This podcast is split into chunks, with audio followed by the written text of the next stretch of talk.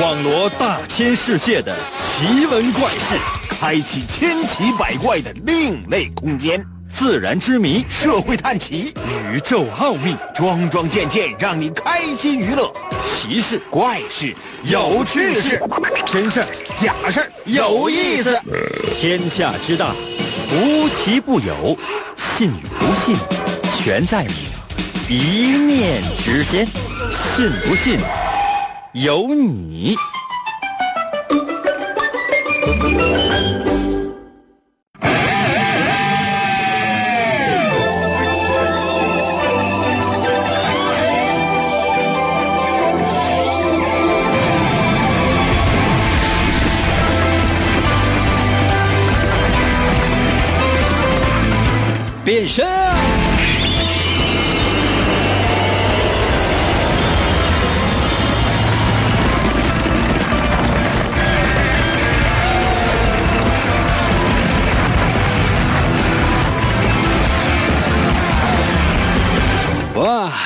来吧，朋友们，我们的节目又开始了。每天呢都是新内容，每天呢都有一些新变化。我不知道大家呢能不能接受。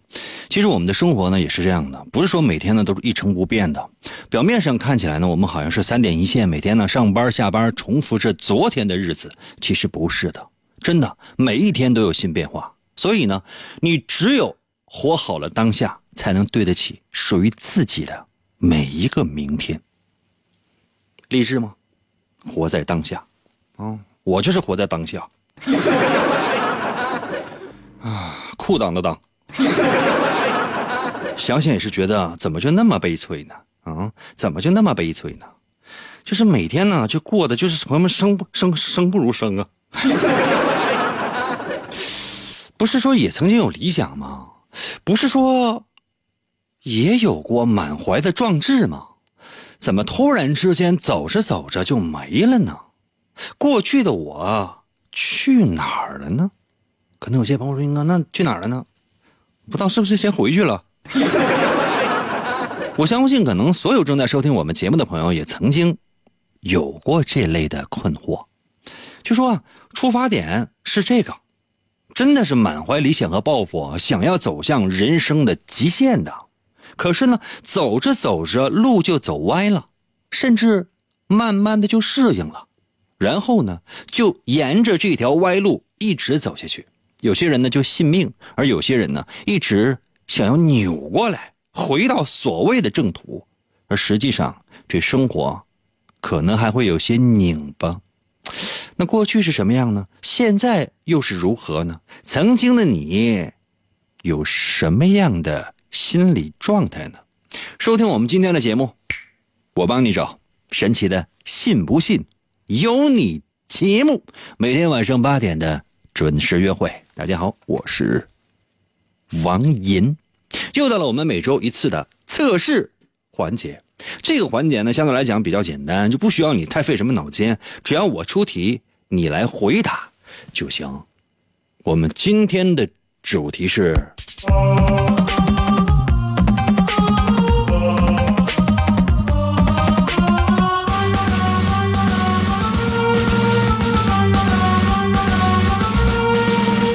曾经的你，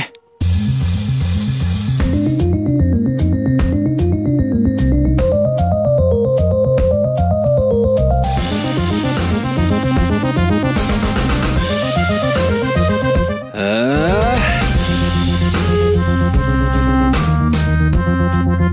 纪念一个日子啊，一八三二年的二月二十一号，一八三二年的二月二十一号，可能有些朋友，应该为什么要记这个日子？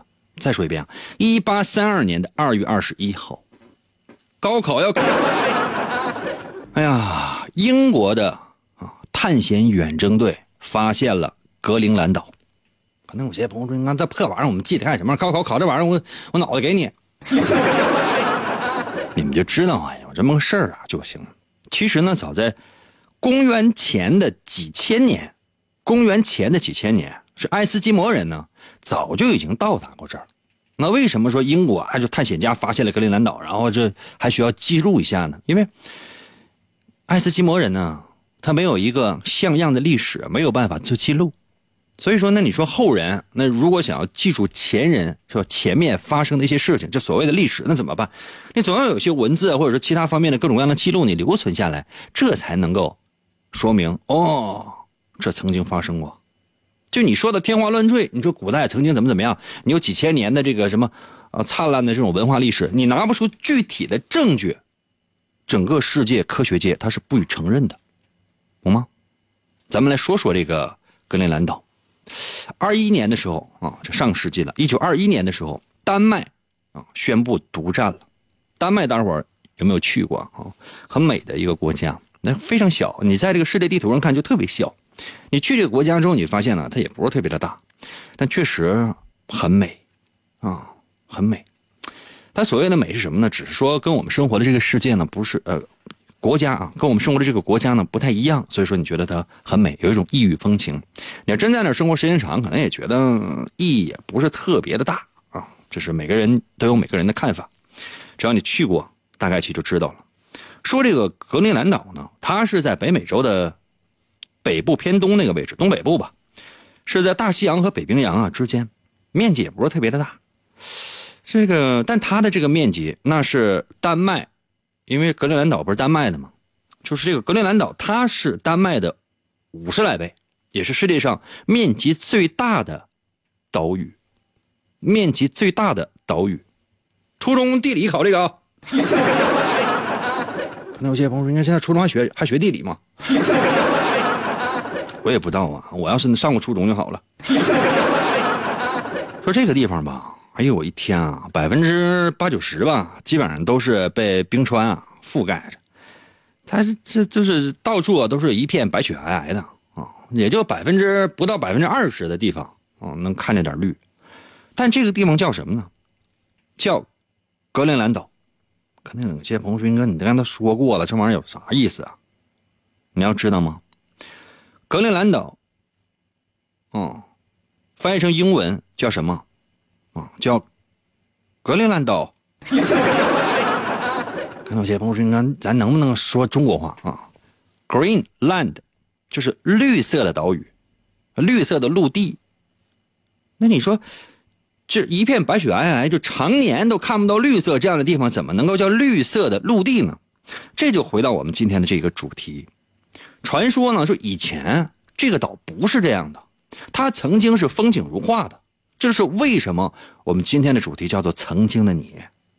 相传呢，大概在公元五百来年的时候，哦，呃，有这么一个海贼，不是说那海贼王说你整整整个什么海盗路飞啊，完了就是乌索普帮他整条船啊，完了开始上不停的船员，整个现在就打过新世界之后要跟世界政府进行对抗，朋友们那都是扯淡。按照这个海贼王这个逻辑，这个地球能有多大？当然是在那个海贼王里面是成立了。那个地球至少有现在这个地球的五十个那么大。要不然说不好听话，早就探索完了。五十个到一百个那么大，到现在就是你随着未来不停的发展，如果这剧情还不停的推进的话，就说因为这个海贼王里面埋的线实在是太多了，把所有的线索都走完的话，我估计啊得有一两百个我们目前生活的这个地球这么大，否则的话，真的这些线都走不完。为什么？太大了，太大了，太大了。当然了哈，那个海贼跟这个海贼还真不太一样。真实的这个海贼呢，那真是烧杀抢掠，这是什么事坏事都干。说有这么一个挪威的海贼，叫红发香克斯。那有些朋友说，你说那玩意儿还是海贼王？叫红脸的艾利克，红脸艾利克。不叫红发香克斯啊！当时呢，他就是杀了两次人，杀两次人之后就不知道为什么没有被判死刑，但是被驱逐出境了，走投无路。也有家家里边一些亲朋好友啥的，这家里边也有点东西，都基本上带上了，划个小船啊，就开始往西划，从挪威划了很长时间，不知道划了多久，终于看到了一片大陆。天哪，这片大陆那简直就是温暖如春。太好看，太适合生存了，一片的翠绿，然后发现这儿，哎呀，这简直这地方太好，这就叫绿色大陆吧，叫 Greenland，这这这地方我我发现了，然后呢，这个红脸的艾利克就直接在那儿住了三年，住完三年之后就觉得这这这地方太好了，我自己搁这住白瞎了。为什么？这整个这岛全是我的，而且只有我自己，两百一十七万多平方千米，太好了。回去了，三年多之后直接回去了。回家之后就跟人说：“你看，我找到一片世外桃源，你们都来到我们那儿去活着去。这个岛是是哥的，我到那我我新世界我就是霸主。”啊！我新世界我就是霸主，我这谁也不怕。啊，当然就是我是皇帝，你们爱干啥干啥，但是你得听我的啊！每天每年吧，每年给我整两袋大米就行。然后呢，一批又一批的移民就要带着他们的家里边的人，包括一些金银财宝、一些这个生活用品呢，直奔这个格陵兰岛。这时候呢，这格陵兰岛呢开始啊，生机盎然起来。据说当时最盛的时候。光教堂就得有十七座，而且呢，跟欧洲呢建立了通商关系。哎呀，很厉害呀！但是五百年之后，也就是说是公元大概一千五百年前后吧，整个世界呢就发生了一些气候变化，那气候寒冷起来了，然后这个世外桃源开始一点点的、一点点的没落，最后呢陷入到了寒冬。那也是说，整个这个人类再一次远离了世外桃源。进入到了冰天雪地的状态当中去，然后盛极一时的那个所谓的世外桃源，从此再也不复存在。当然，如果现在有机会的话，你去一趟这个格陵兰岛啊，可能觉得没有什么太大的意思，风景呢看起来到处都是一片的白雪皑皑，但是那种白和那种宁静也是非常非常的美的。也欢迎大家如果有时间的话也可以去啊。可能有些朋友说，应该你去过吗？啊，还没有啊。那你能把我怎的呀？那你们有没有想过，我们现在啊生活的这块大地，可能呢是四季分明的，但有可能呢，比如说一万年前不是这样的，一千万年前也不是这样的。这又回到了我们节目最初的那个主题：当我们的人生决定要出发的时候当你呢大学毕业，或者像我这样的小学一年级肄业。从此呢，开始踏上人生的旅程，给自己呢设定了人生的目标，并且维持不懈的去奋斗的过程当中，突然之间发现自己迷失了方向。那你有没有回过头来想过，曾经的你会是怎么样的一个人呢？不光是对你的人生，包括对你的爱情。这样，我们可以先从爱情来入手，再翻回头去看你的整个人生，怎么样？曾经的你。接下来的时间，我来出今天的第一题。不要有压力啊！不要怕，选择就行。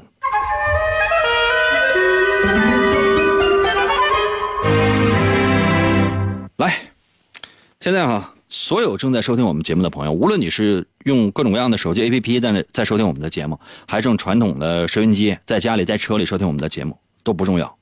重要的是什么呢？从今天开始，你们都是植物。可能有些朋友说：“那我是个植物人行吗？”植物，你就是植物，就是你用一种植物比喻一下你自己就行了。用一种植物比喻你自己，不允许是《植物大战僵尸》里的植物啊。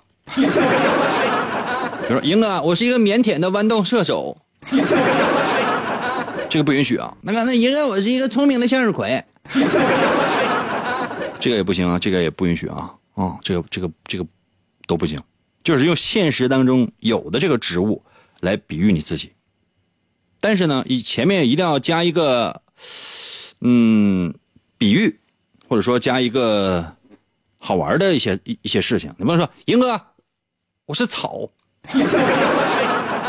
什么草啊？像骂人似的。比如说，我英哥，我是一棵杨树，什么样的杨树？比如说，我是一个挂满了杨的杨树。比如那个英哥，我是一个呃满树桃花的桃树啊，这样也可以。比如说那个英哥，我是一片绿油油的小草，这也可以啊。英哥，我是一个呃这个傲雪的寒梅，这也可以。比如英哥，我是一个满是树挂的一个大柳树啊，这都可以因为，我是一个这贴在地皮上的苔藓，苔藓算植物吗？这是。呃，是，我这是这这一时之间还给我还弄混了。不要说苔藓了吧，就说你起码最最最低是小草吧。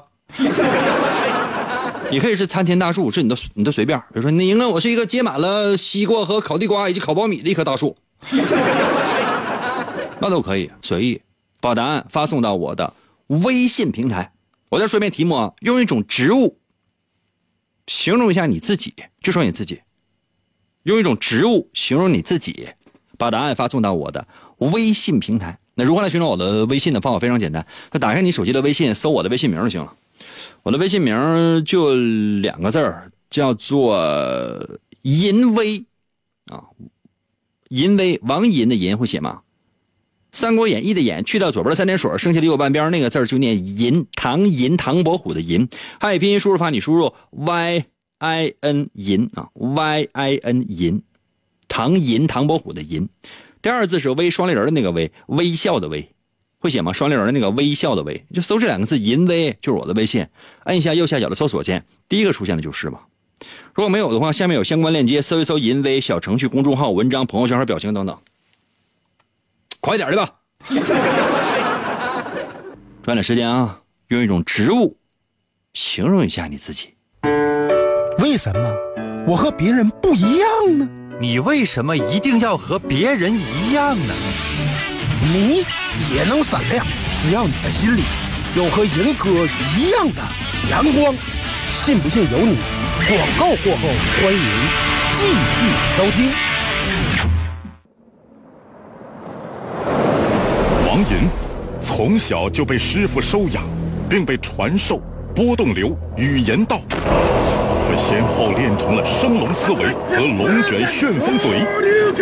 王银一生孤独，唯一的目标就是追求思维和语言的最高境界。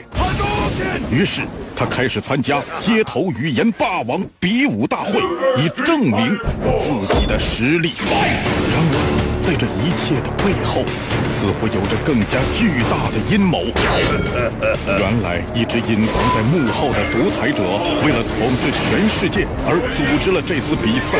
他需要全球最优秀的主持人来实现他的邪恶计划。王银凭借顽强的意志和不屈的精神，一路过关斩将，不断突破自我。为了打击犯罪，披肝沥胆，奋勇拼搏。来了，继续回到我们神奇的“信不信由你”节目当中来吧。大家好，我是王银，朋友们，今天是我们的测试环节，刚刚已经为大伙出了今天的第一题，用一种植物比喻一下你自己。我们要求一。不允许是《植物大战僵尸》当中的植物，嗯，别瞎说。第二呢，前面要加一个描写，比如说什么低矮的、悲哀的小草啊，什么挂满了烤地瓜的大树啊，啊，长满了西瓜的这个，长满了长满了西瓜的杂草啊。可能有些朋友说，你见过长满了西瓜的杂草吗？啊，你自己想吧，我也不太知道啊，或者说是那个滴了嘟噜的火龙果啊，随便，具体我就不说了，看你自己的想象力了。把答案发送到我的微信平台啊。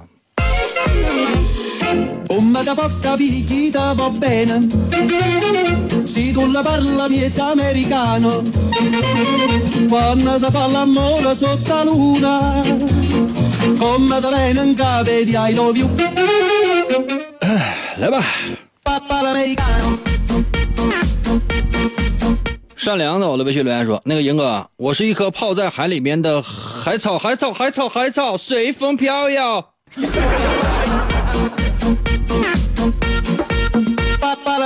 服务员啊，给我上个拌海草。YKB 到了，微信留言说：“那个英哥，我是一个长满了火龙果的西瓜。那这个西瓜是不是上火了？”芒果到了，微信留言说：“我大概是苍耳吧，很累的苍耳。”这很简单嘛，就是还用就是我一我几句话我就能够代表你此时此刻的心情。苍耳呢本身是一种果实，但是呢你要知道它没有办法独立去进行传播。播种，把自己的种子或者把自己啊带到更远的地方，怎么办呢？它只能是挂在或者说一说一个不太好的词儿，叫做依附在其他更强有力的生命的身上，才能够走得更远。这足以见得，在你的内心深处有一种非常深的自卑感，甚至呢有一点点小小的愧疚感。那偶尔呢也会有一种小窃喜，觉得自己 嘿嘿嘿嘿嘿，哎，哥们站在了巨人的肩膀上。我在王爷的漫画第一部里面就已经提到过了这样的一句话。王爷的漫画第一部啊，现在可能你已经买不到了，淘宝搜一下吧，三百块钱一本。淘宝搜索王爷的漫画第二部，很多人都看不懂这本书。啊，第一部里面有这样的一句话，叫做“站在巨人的肩膀上，看到的不是更高更远，而更多的是巨人的脸色。” 月光到了，微信留言说：“我是一株仙人掌，我有我有坚强的品质，重要的是我身上全是刺儿。这典型的一个就是说自我防卫型人格，什么意思？就是说，啊，怕自己受到伤害，明白自己其实是很软，或者说叫很软弱的，于是呢，伸出了很多的刺。在王爷的漫画第二部里面呢，画过这样的一种树，就是就是在中国南方有很多的。”这样的树，嗯，一开始我以为是我独创的，其实这样树是真有的。我见到过这样的树，就是树身有很多的长的刺啊，扁的、圆的都有，大多数是圆的。呃，圆的，呃，带尖儿的，短的呢，大概也有个两三厘米，长的有将近十厘米那么长，哦，就特别的厉害。呃，任何的。生物，如果说这是你经过那个树不小心的话，都可可能会被刺伤或者刺死，很厉害的。这种树的名字，说实话，我还真是当时我看到的时候，我查了一下，但我现在我给忘了。你去一些南方中国的南方一些城市啊，包括你去台北什么的，你都能看到，嗯，都有那样的树，嗯，就是树身上全都是刺，它跟仙人掌还不太一样，这种树可能更有利一点。我当时呢，在王爷的漫画第二部当中就提到过这样的一种树，说。他可能是会刺伤别人的，但更多的时候他可能会刺伤自己。我原本以为是我瞎编的，没有想到这样的书是真有的。所以说，这种自我防卫型的人格，有的时候真的好像是伤害了别人，其实伤害的是你自己啊。我说的对的话，在我的微信平台给我留一个字，数字一就可以了。如果我觉得我说的不对，是胡说八道的话，你收听其他台。服务员啊，给我调查一下，谁敢说我在？让调台的时候调台。刚才我接朋友说：“哥，你不说让调台吗？”客气一下，到你家非要给我红包，我嘴上说不要，你不会往我兜里塞吗？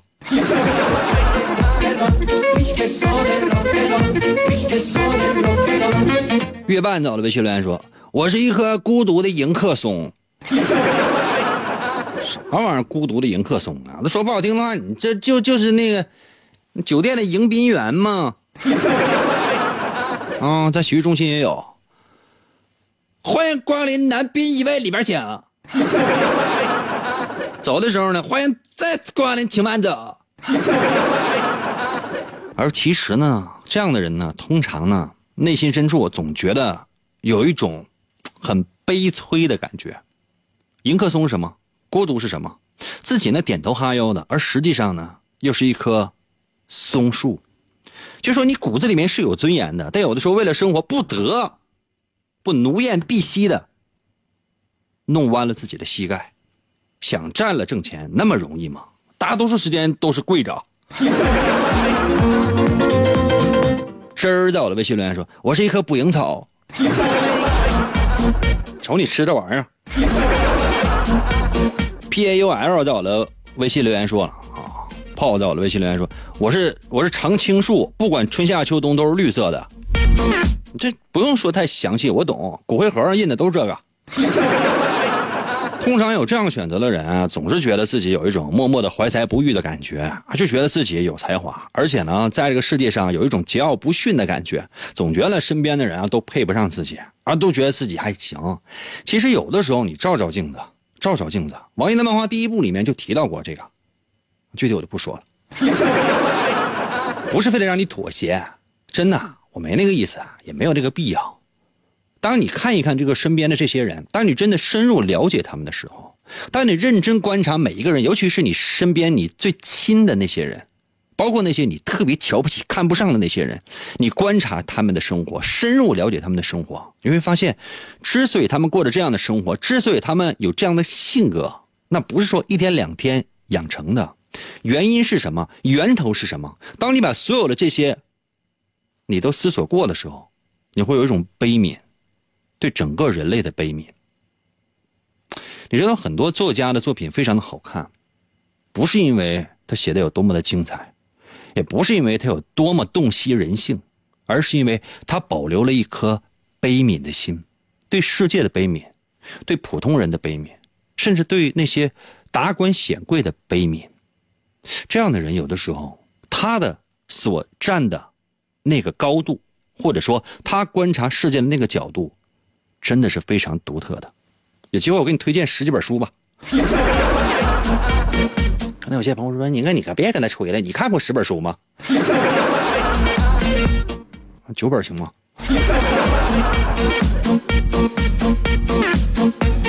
暖阳到了，微信留言说：“我要变成一个把作业本都给吃掉的植物，老师再也不用留作业了，我还要会长会长腿跑，省得他们再来砍我，我再把自己变成作业本。”这是一个被作业深深伤害的学生啊。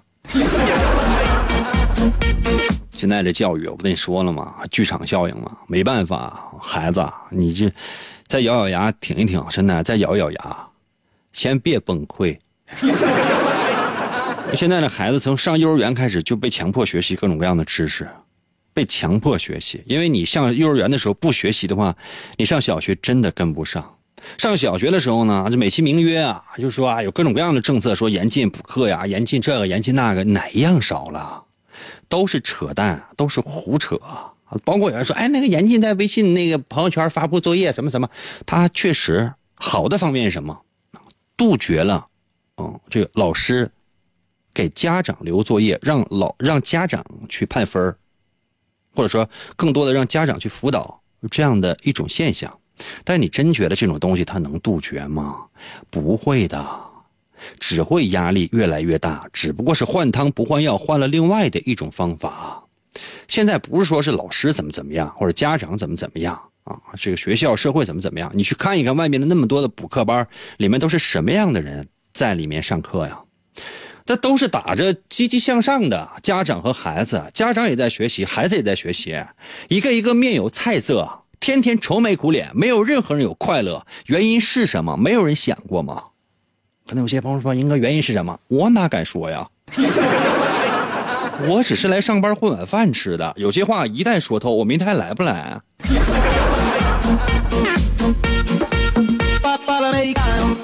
简单为大家伙儿啊总结一下啊，时间呢总是觉得特别的少。嗯，笼统的说一下下吧。我们的题目呢是要求你用一种植物。来代表代表一下你自己，或者比喻一下你自己。我们测试的是什么呢？我们今天的主题是曾经的你。这道题测试的是你对于曾经的感情会不会忘？哎，如果你正跟男朋友、女朋友或者说老公、老婆正在收听我们的节目，请把这个我这个声音关掉。真的，因为你你会破坏家庭和谐。我再说一遍，请你关掉，马上关掉。你听的话，我真的我都我我都瞧不起你。如果你已经比如说是一个男的，你跟你媳妇儿一起正在收听我们的节目，在车里面被迫收听了我们的节目，啊，你现在可以跟你媳妇说：“银哥那说了让关了，银哥那说了让关了。”关了都关了。不管是吧？那我说了啊。如果你选择的是什么呢？是非常低矮的那些植物，比如说草类的植物，这说明你特别念旧。真的，过去的感情你忘不了，无论哪段感情你都忘不了。这样人通常比较善良，真的，而且能不太会怨恨。就即便怨恨，你放心，有一半也是思念和感激。如果你选择呢，就是。有花朵的这种植物，满是花朵的这样的一种植物吧，这说明你其实忘性是比较快的，真的，就是说你以前的一些情感，在你的印象当中会慢慢的模糊掉，甚至也会慢慢的彻底忘记。如果你选择的是什么呢？就是说是这个树上有些果实这类的树啊，或者这类的植物吧，这说明你其实看得很开呢，对感情这个事情，呃，有美好的话呢也会不舍，嗯，但是你更珍惜的是眼前，放心吧。如果你选择的是冬天里的树或者冬天里的植物，呃，或者说处在一种严严酷的环境当中的这样的植物，说明什么呢？就是你对过去的感情通常是深埋在心底的，懂吗？你不会跟任何人说，但这段情感你会埋在心底，你可能还会祝福对方，但总之这段感情你是忘不了的。我说的对的话，在我的微信平台给我留数字一啊。我说的不对的话，你留什么数字都行。我现在提示所有正在收听我们节目的朋友，无论你刚才有没有在我的威逼利诱之下调台，或者呢是关掉了手中的 APP，你要不给我留数字一的话，我诅咒你啊！看到有些朋友说，那你说的不对，那你给我留数字二。总之我要一个反应，我不要跟一些僵尸在做节目。收听我节目这么长时间了，给我发个数字一能死啊？好的。那接下来的时间呢，我们来休息一下。休息回来，我要出一道题。这道题，我让你穿越，我让你重来。人总是要有梦想的，万一实现了呢？但是最好先定一个能达到的小目标，比方说，先听银歌，信不信由你。广告过后，欢迎继续收听。每当黑夜降临，王银就会出现在繁星点点的夜空之中。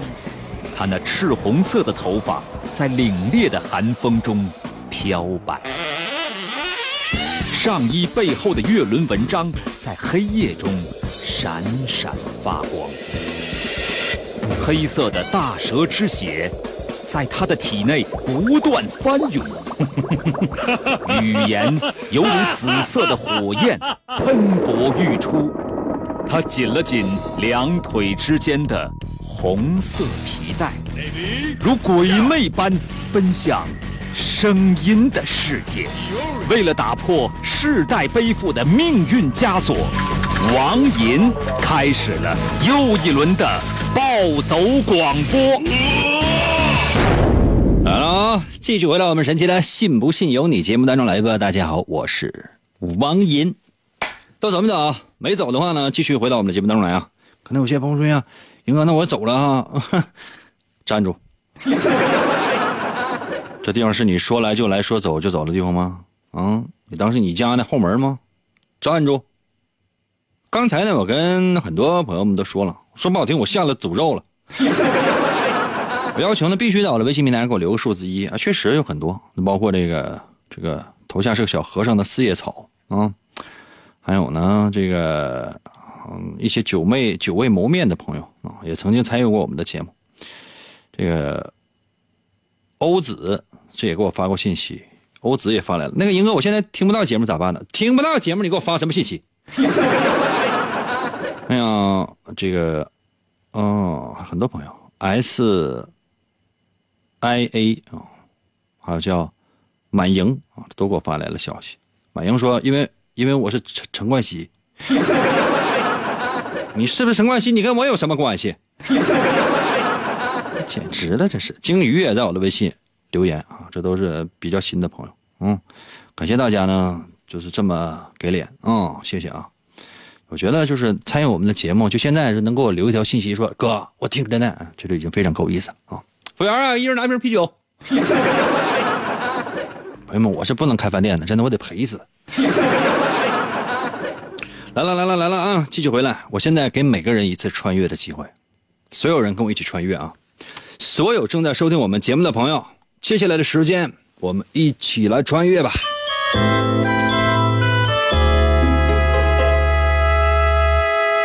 啊！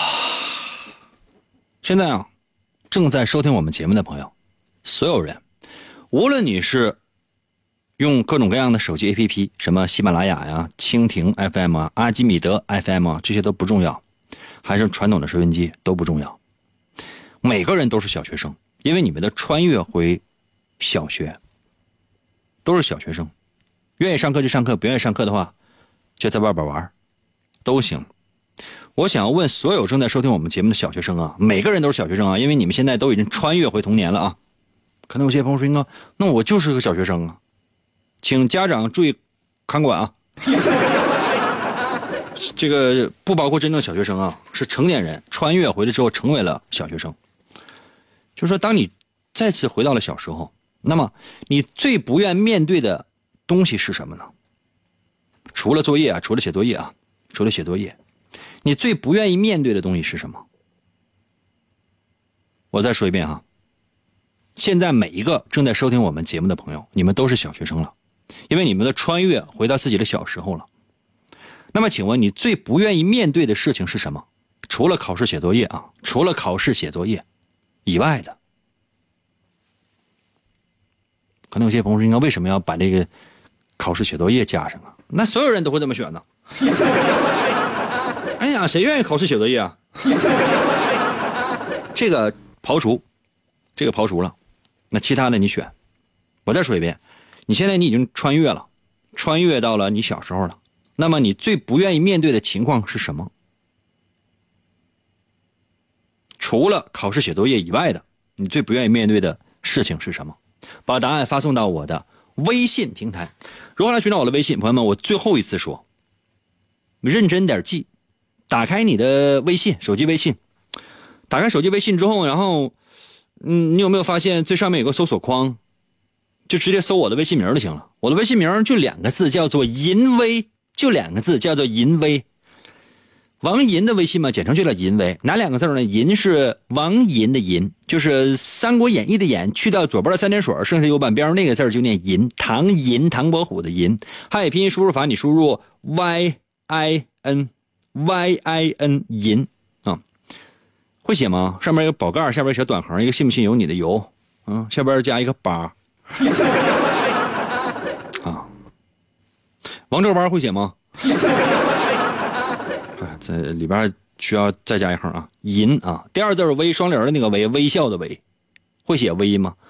微笑的微会写吗？u a 微，就这两个字，银微，按下右下角的搜索键，第一个出来就是，有没有？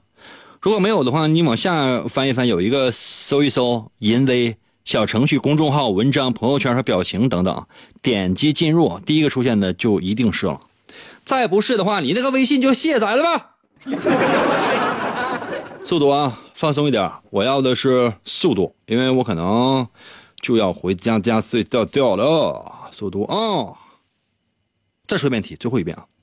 现在每个人都已经穿越了，穿越回到小时候了。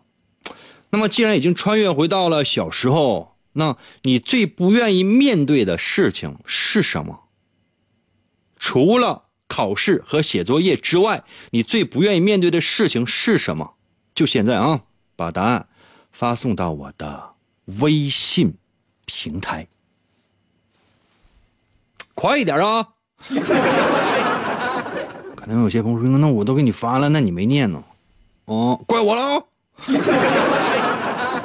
啊！来吧，看一看大家在我微信平台上面的呃留言吧。呵呵。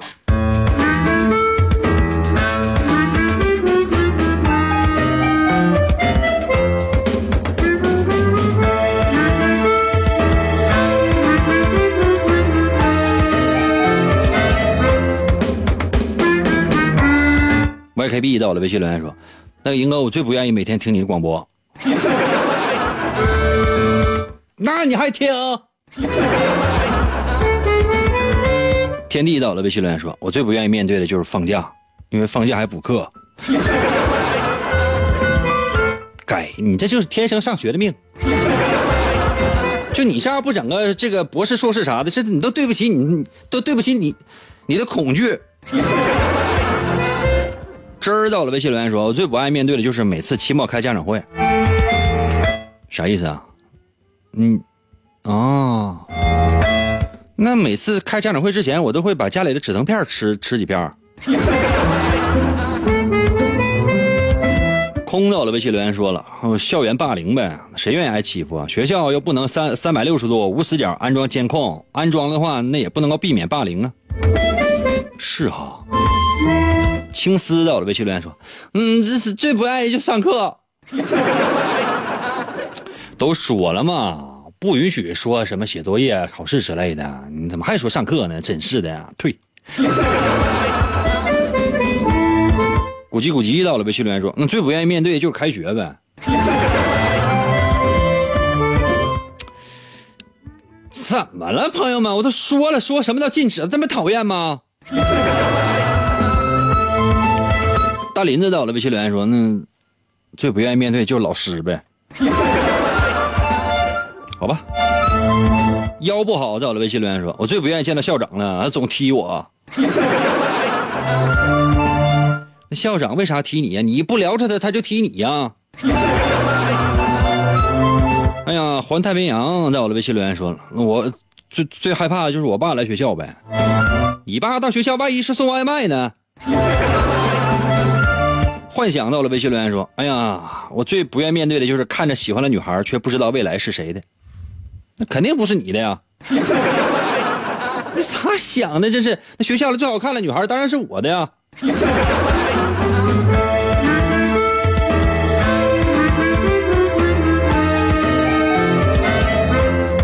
呃，皇上在我的微信留言说：“那个英哥，我就是小学生，我最不想看到的就是牙膏和牙刷。”天哪，你能不能不跟我说话了？这位这个小学生，我觉得你有口臭。朝阳国伟在我的微信留言说：“哎呦我天哪，银哥，我终于找到你的公众号了。你从来没用用百度查过吗？我都有点鄙视你了，朝阳国伟。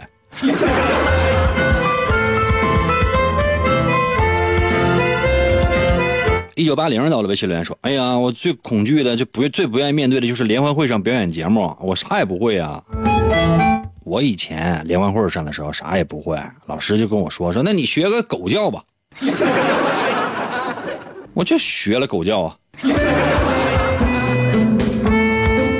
可能有些朋友说，你看这什么意思？现在想想可能是侮辱吧，但当时我觉得老师是在给我台阶呀。安分守己到了，微信留言说了，我最不愿意面对的就是我的弟弟做了坏事栽赃给我，比如说他打碎了碗，告诉我妈是我打的，他弄坏了什么都是我弄的，我也不想再背锅了。那你没偷偷打他呀？啊，趁你不在，就是趁趁爸妈都不在家的时候，你你你就打他。你告诉他说，爹妈回来哈，一会儿可能问说你这脸上的伤怎么回事，你就说是磕的，搁哪磕的，磕伤的。如果你敢说。是我打的，你等着啊！一定有爹妈不在的时候，我打死你！真的，你就是现在小孩都太善良。哎呀，逗号到了，微信留言说了，当然是我小学班主任了，一周打我四五遍，比我爸妈打我都偏。我上高中了还挨老师大嘴巴呢。你这小这算个屁！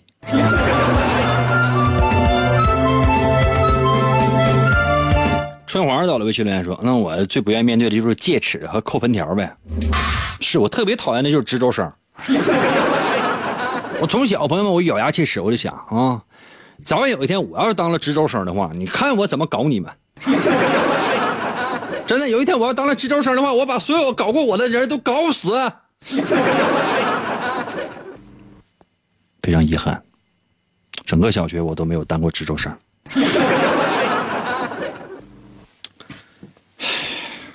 我人生，嗯，几个遗憾之一吧，这是其中一个。可能有些朋友，应该还有吗？还有，我小时候还有一个非常大的遗憾，我没有当过升旗手，没有当过升旗手，真的可那什么了。虽然领操员都被我拿下了，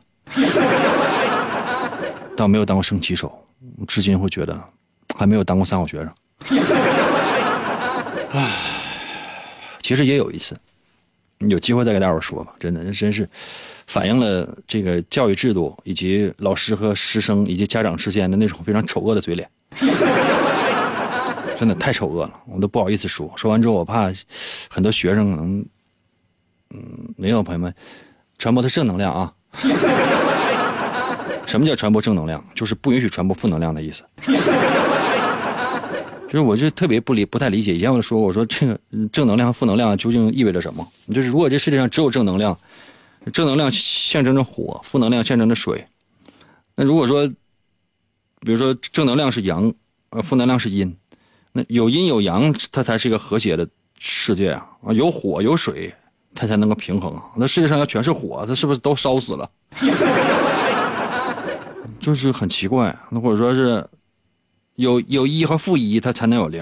那全是一的，是不是活就越来越多？那那些零以下的东西都怎么活？哎呀，具体不说了啊。那个张在我的微信留言说：“哎呀，我最怕就是别人说我老。”没关系，因为你确实也不年轻。哎呀，呃，出租在我的微信留言说：“哎呀，我最不愿意就是上小上学校那个旱厕呀，我总害怕掉下去。”那如果没有猜错的话，你应该掉下去过。哎呀，郑成在我微信留言说：“那最不愿意就是面对学校的午饭呗，那天天都炖土豆。”嗯，这什么学校？嗯，来吧啊，我来揭晓一下答案。那这道题测试的是什么呢？那听起来给人感觉非常简单的一道题，当然实际上也不难。